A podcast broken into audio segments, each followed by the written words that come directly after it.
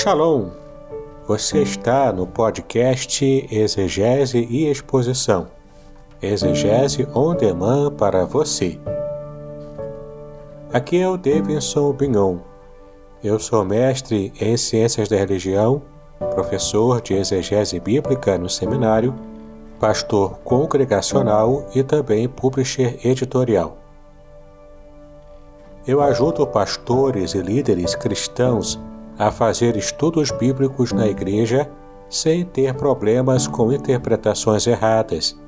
Então, se você está pensando em compreender a sua Bíblia com segurança, não deixe de assistir a mais episódios como este aqui.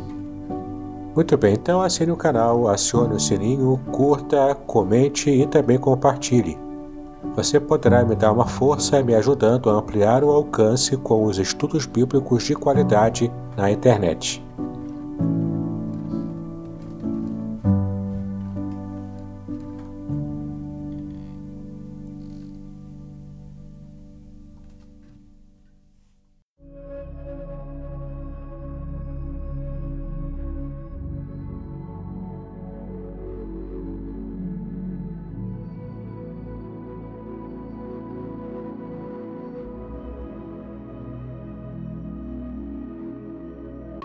Muito bem, estamos hoje no episódio oitavo da nossa série especial de estudos bíblicos básicos para a fé cristã. E eu gostaria que você estivesse memorizando o texto bíblico de Mateus, capítulo 16, no versículo 18, que diz o seguinte: Também eu te digo que tu és Pedro, e sobre esta pedra edificarei a minha igreja, e as portas do inferno não prevalecerão contra ela. Então vamos falar hoje sobre uma comunidade diferente que é a Igreja, a Igreja do Senhor Jesus Cristo. Nós já temos estudado como o pecado afetou a humanidade inteira e também vimos a própria solução que Deus criou para a salvação do ser humano. Vimos também qual o papel do homem para receber essa bênção da salvação. Hoje vamos falar um pouco sobre depois que o cristão ele está inserido na igreja de Cristo, o que acontece, como a sua vida se transforma, como ele vai viver nessa comunidade dos salvos. É como nós vamos estudar hoje neste episódio. Então, como um seguidor de Cristo, o homem é chamado a fazer parte de uma nova comunidade, ou seja, todos os filhos de Deus são um novo povo. E é no contexto desta comunidade que deverão aprender, crescer e servir. Então, a esta comunidade chamamos igreja, a família de Deus, no âmbito da qual o filho cresce, ama e é também amado ele recebe então apoio dos mais velhos e deles aprende. Aqui, é claro, eu estou me referindo aos mais velhos da fé. Para viver bem nesta comunidade é preciso conhecê-la melhor e é o que vamos fazer a partir do conteúdo do episódio de hoje. Vamos então começar a falar sobre a origem da igreja. Como que a igreja surgiu? De onde ela vem? Ela é uma invenção de homens ou é uma criação divina? Ora, antes de encontrar respostas a estas questões, é preciso entender que a palavra igreja tem dois principais sentidos na Bíblia, e nós vamos trabalhar esses sentidos agora. O primeiro deles é que a palavra igreja se refere à igreja local, e o segundo ele se refere à Igreja Universal. Vamos por parte, né? Na maioria das vezes que a palavra igreja aparece no Novo Testamento, essa palavra tem o um sentido de congregação, ou seja, o ajuntamento de pessoas para um propósito comum. Então, a igreja evangélica é um grupo de crentes em Cristo em alguma localidade definida e esses crentes, então, se reúnem para adoração, comunhão e serviço cristão. Alguns textos bíblicos onde a palavra igreja aparece com o sentido de comunidade local, você pode observar em Atos, capítulo 5, versículo 11, Romanos, capítulo 16, primeiro versículo 5 e depois o versículo 23, 1 aos Coríntios, capítulo 1, versículo 2, e por fim, 1 aos Tessalonicenses, capítulo 2, versículo 14. Ah, mas outras vezes a palavra igreja é usada num sentido muito mais abrangente, para designar todos os crentes, quer aqueles que estão no céu ou na terra. E esses crentes foram ou hão de ser unidos a Cristo. Esta é a chamada Igreja Universal, é o segundo sentido para a palavra igreja, como a gente percebe na Bíblia. Vamos então conferir alguns textos nesse sentido de igreja universal. Efésios capítulo 1, versículo 22, Colossenses capítulo 1, versículos 18 e 24, Hebreus capítulo 12, versículos 22 e 23. Então você pode agora pegar o seu caderno e fazer a anotação de duas perguntas que eu farei agora para você. Tente sintetizar o que você aprendeu, escrevendo no seu caderno a resposta para essas duas perguntas. A primeira delas: O que é então uma igreja local? E a segunda pergunta: E o que é igreja universal? Basta você recuperar o que nós já falamos aqui inicialmente e você poderá então é, fazer a sua resposta a resumo para essas duas perguntas que nós abordamos aqui. Então, nós podemos entender que a igreja local é uma expressão visível da igreja universal e esta universal é invisível. Isso, é claro, com algumas restrições, porque alguns membros da igreja universal podem nunca ter sido membros da igreja local, enquanto outros, mesmo pertencendo à igreja local, não são verdadeiramente membros do corpo de Cristo, porque esses são os chamados crentes hipócritas. Eles de verdade não são convertidos, não são servos de Deus. É como nós vemos na Bíblia, né, naquela parábola que o Senhor Jesus nos ensinou sobre o joio e o trigo, em que o joio está amplamente misturado ao trigo. E poucos sabem, mas na verdade o joio ele é venenoso.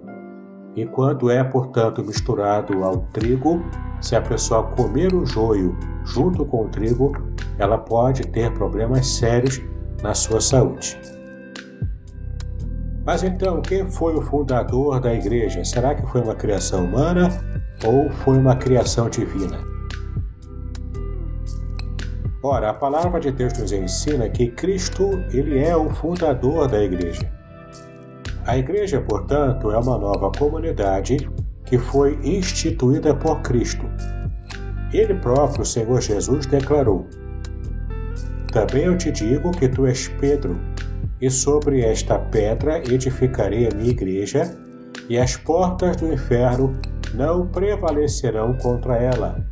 Você pode conferir esse versículo em Mateus capítulo 16, versículo 18.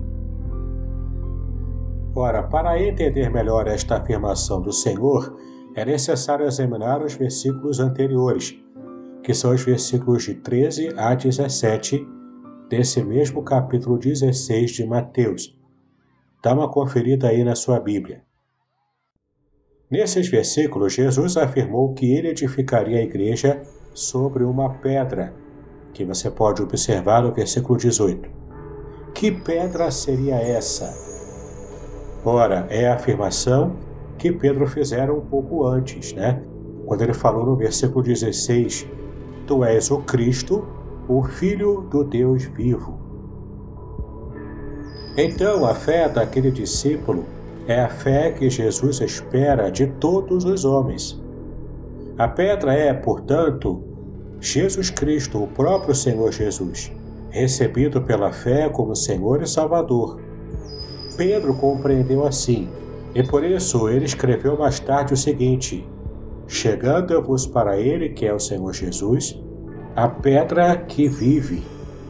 Você vai encontrar esse versículo em 1 de Pedro, capítulo 2, versículo 4. Ele, ainda citando o profeta Isaías, confirmou que Cristo é o fundamento da igreja.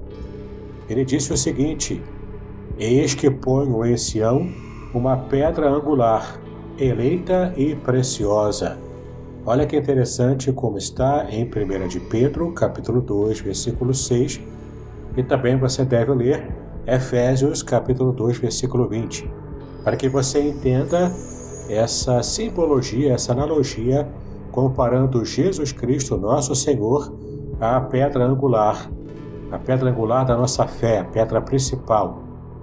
Ou seja, demonstrando que o próprio Senhor Jesus é a base da nossa fé, da nossa vida espiritual. Então, além de Jesus haver afirmado que ele edificaria sua igreja sobre uma pedra que é que é ele próprio, a igreja também continua sendo edificada sobre o próprio Cristo, já que ele é a rocha. Então, já que o fundamento é Cristo, não pode haver outro fundamento que não seja ele próprio. Você pode ver isso em 1 Coríntios, capítulo 3, versículo 11. Não há nada e nem ninguém que sirva de base para a fé a não ser o próprio Senhor Jesus Cristo. Pedro e João disseram isto também. Você pode observar isso em Atos capítulo 4, versículos 11 e 12, que diz o seguinte: este Jesus é pedra rejeitada por vós, e não há salvação em nenhum outro, porque abaixo do céu não existe nenhum outro nome dado entre os homens, pelo qual importa que sejamos salvos. Dessa maneira, Cristo continua atraindo a si mesmo as suas ovelhas e formando o seu grande rebanho que é a sua igreja, conforme você pode ver em João capítulo 10, no versículo 16. Por fim, a igreja nunca será destruída, porque ela é uma instituição divina.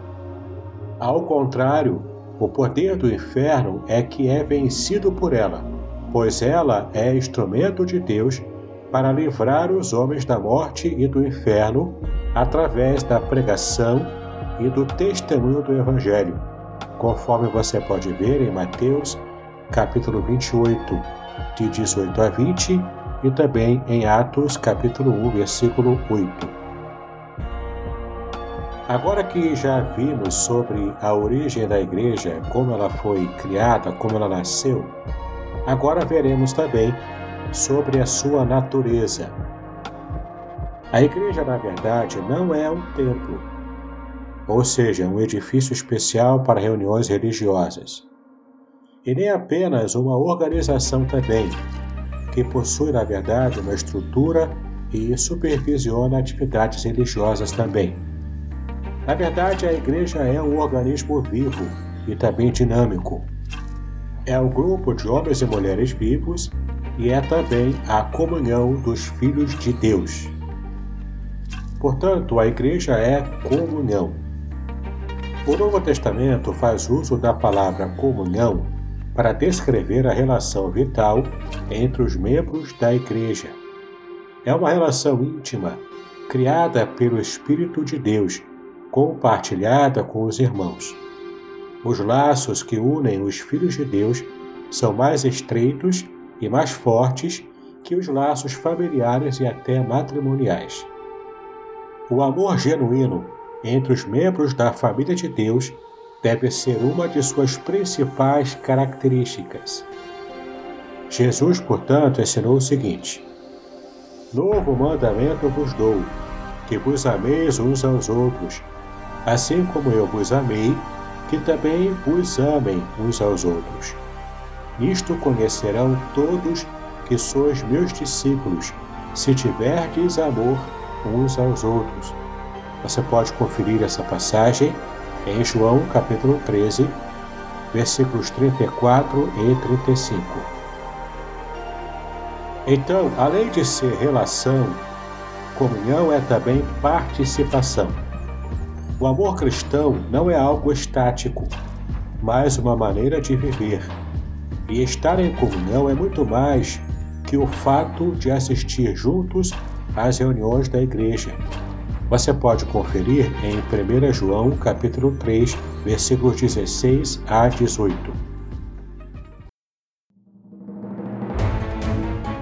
Podcast Exegese e Exposição. Exegese on demand para você.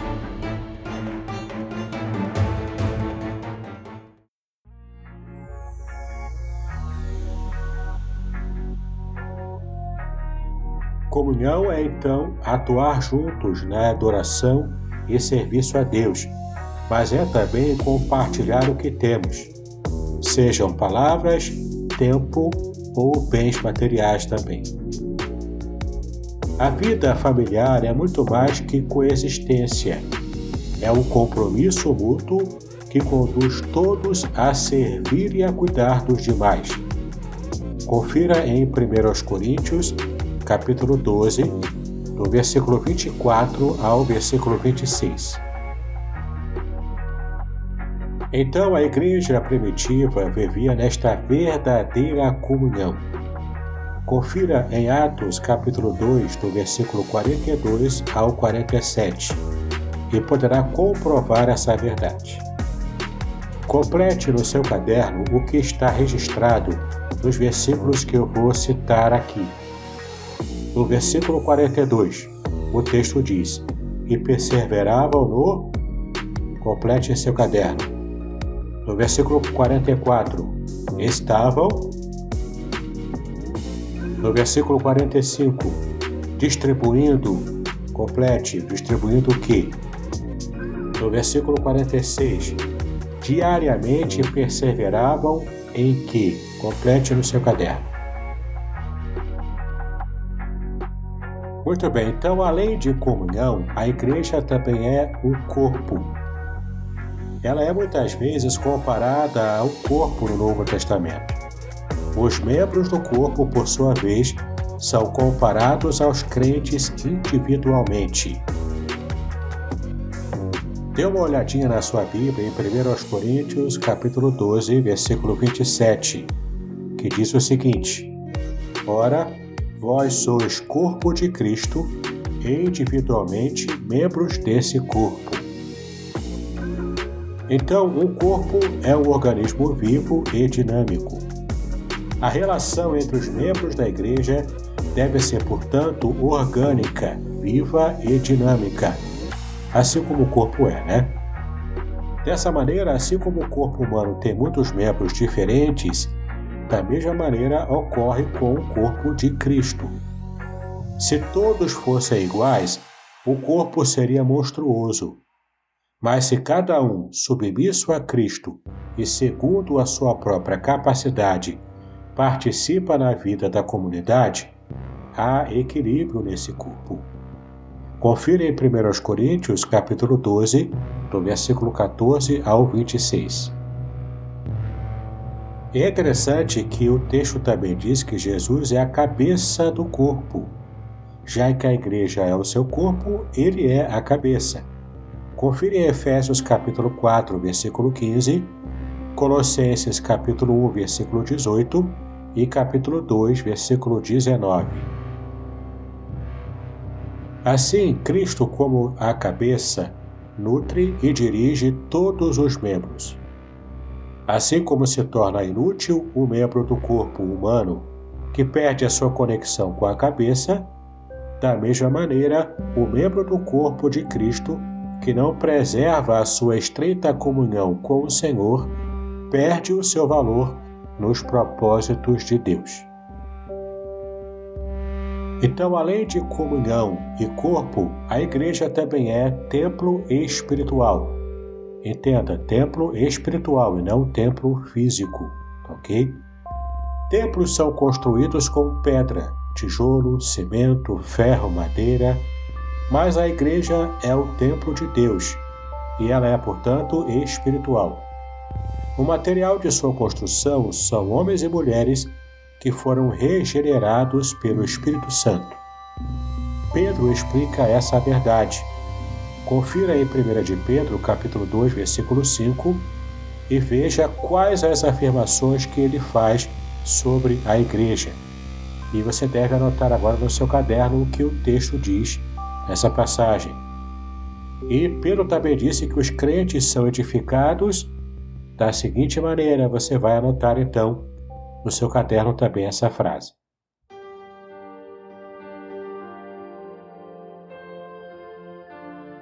Uma outra verdade que podemos aprender também sobre este assunto é que o templo é a habitação de Deus. No Antigo Testamento, Deus habitou entre o povo de Israel no templo construído por Salomão. Confira em 1 de Reis, capítulo 6, de 11 a 13. Hoje, Deus habita conosco e em nós. Confira em Mateus 18, versículo 20 e 1 Coríntios, capítulo 3, versículo 17. Lembre-se de que no templo do Antigo Testamento, somente os sacerdotes é que ofereciam sacrifícios. Na igreja, todos os cristãos são constituídos sacerdotes mediante o sacrifício de Jesus Cristo. Você pode conferir isso em Apocalipse, capítulo 1, versículos 5 e 6 e 1 de Pedro, capítulo 2, versículo 9. Dessa maneira, o crente, como sacerdote do templo espiritual que é a igreja, ele oferece algo muito especial a Deus. Confira em 1 de Pedro, capítulo 2, versículo 5 e anote no seu caderno qual é essa oferta que o crente oferece ao Senhor.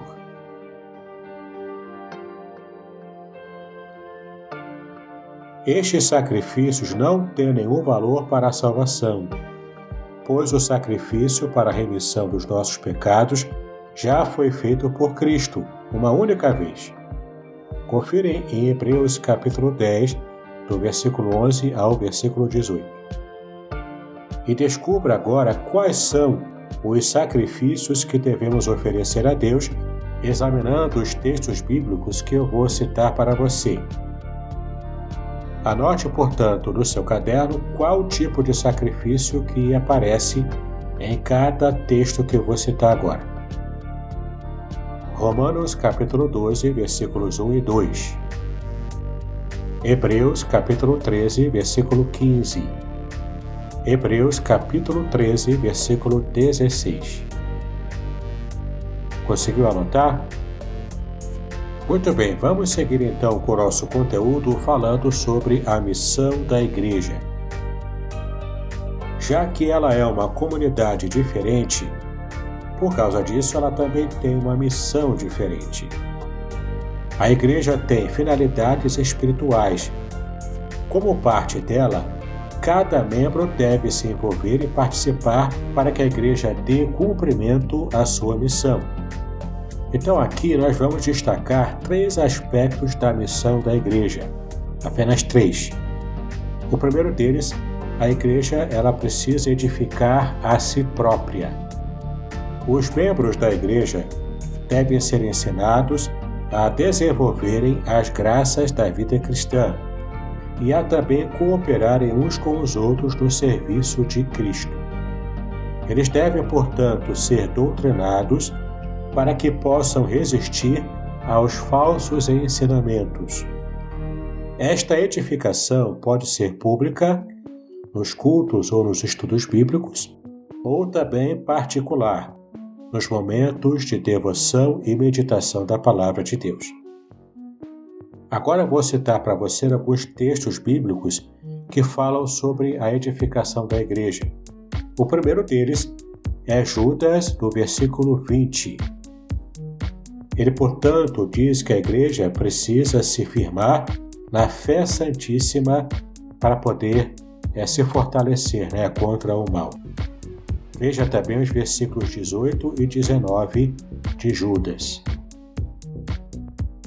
Uma outra passagem que também fala sobre essa parte é Efésios capítulo 4, do versículo 11 ao 16.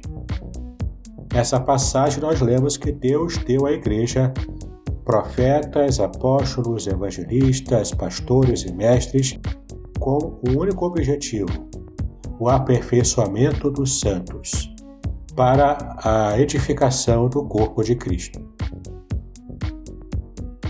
Então, a segunda missão da igreja é purificar a si própria. Ela, portanto, se edifica e também se purifica. Nestes dias de tanta imoralidade que nós temos no mundo, né?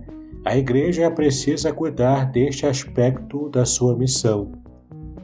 Deus quer, na verdade, uma igreja santa e por isso ele ordenou aos crentes: sede santos porque eu sou santo, conforme você pode ver em 1 de Pedro, capítulo 1, versículo 16.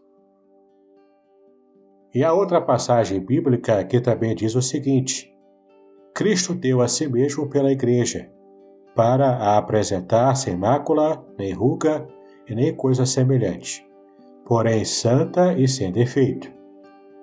Conforme você pode conferir em Efésios capítulo 5, do versículo 25 ao 27. Assim, Deus realiza essa purificação através da correção. Veja em Hebreus capítulo 12, versículos 10 e 11 e 1 aos Coríntios capítulo 11, versículo 32.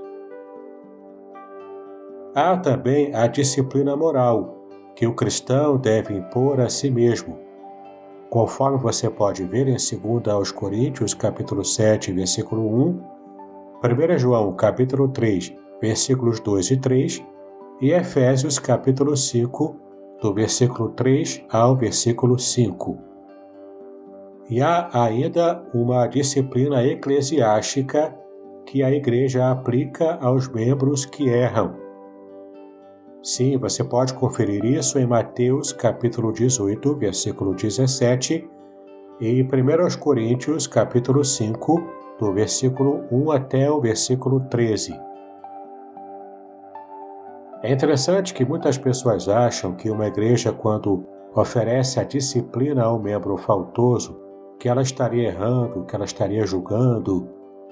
E cito até o versículo fora de contexto quando afirmam que não julgueis para que não sejais julgados, como se o, o julgamento em qualquer hipótese fosse proibido na Bíblia.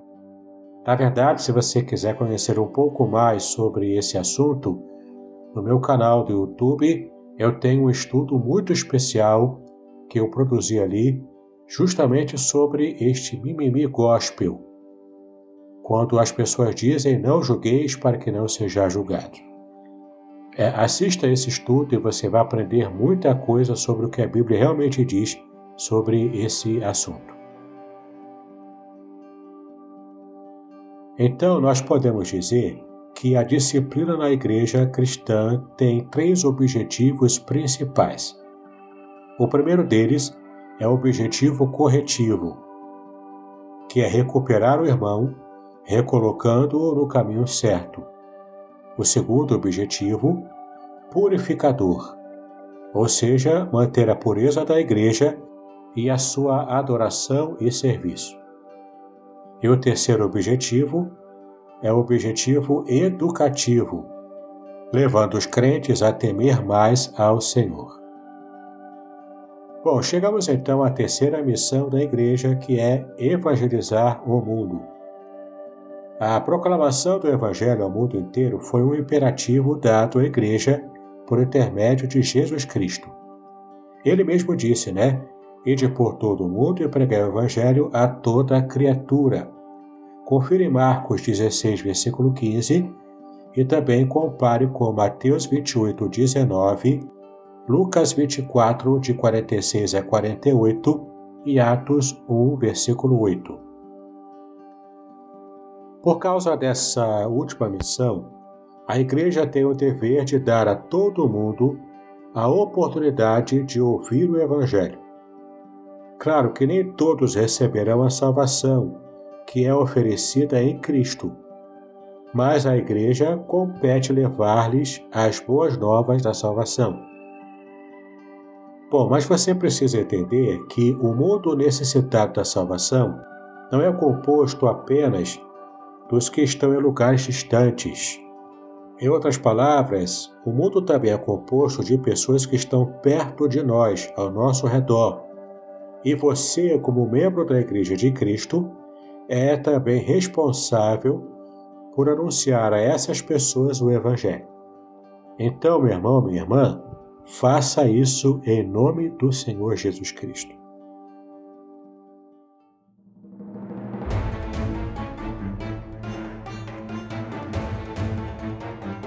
Muito bem, ficamos por aqui neste episódio. Nós estaremos nos preparando então para o próximo, quando estudaremos sobre como podemos crescer na vida cristã. Até lá eu quero convidar você a assinar o meu canal do YouTube, clicar no sininho para que receba as notificações de novos estudos e também compartilhar e dar o seu like para que o nosso canal possa crescer em relevância. Veja também todos os links que estão na descrição deste episódio. Eu tenho a certeza de que você receberá muito material exclusivo e abençoador para a sua vida cristã. Que Deus abençoe os seus estudos, paz e bênçãos sobre a sua vida.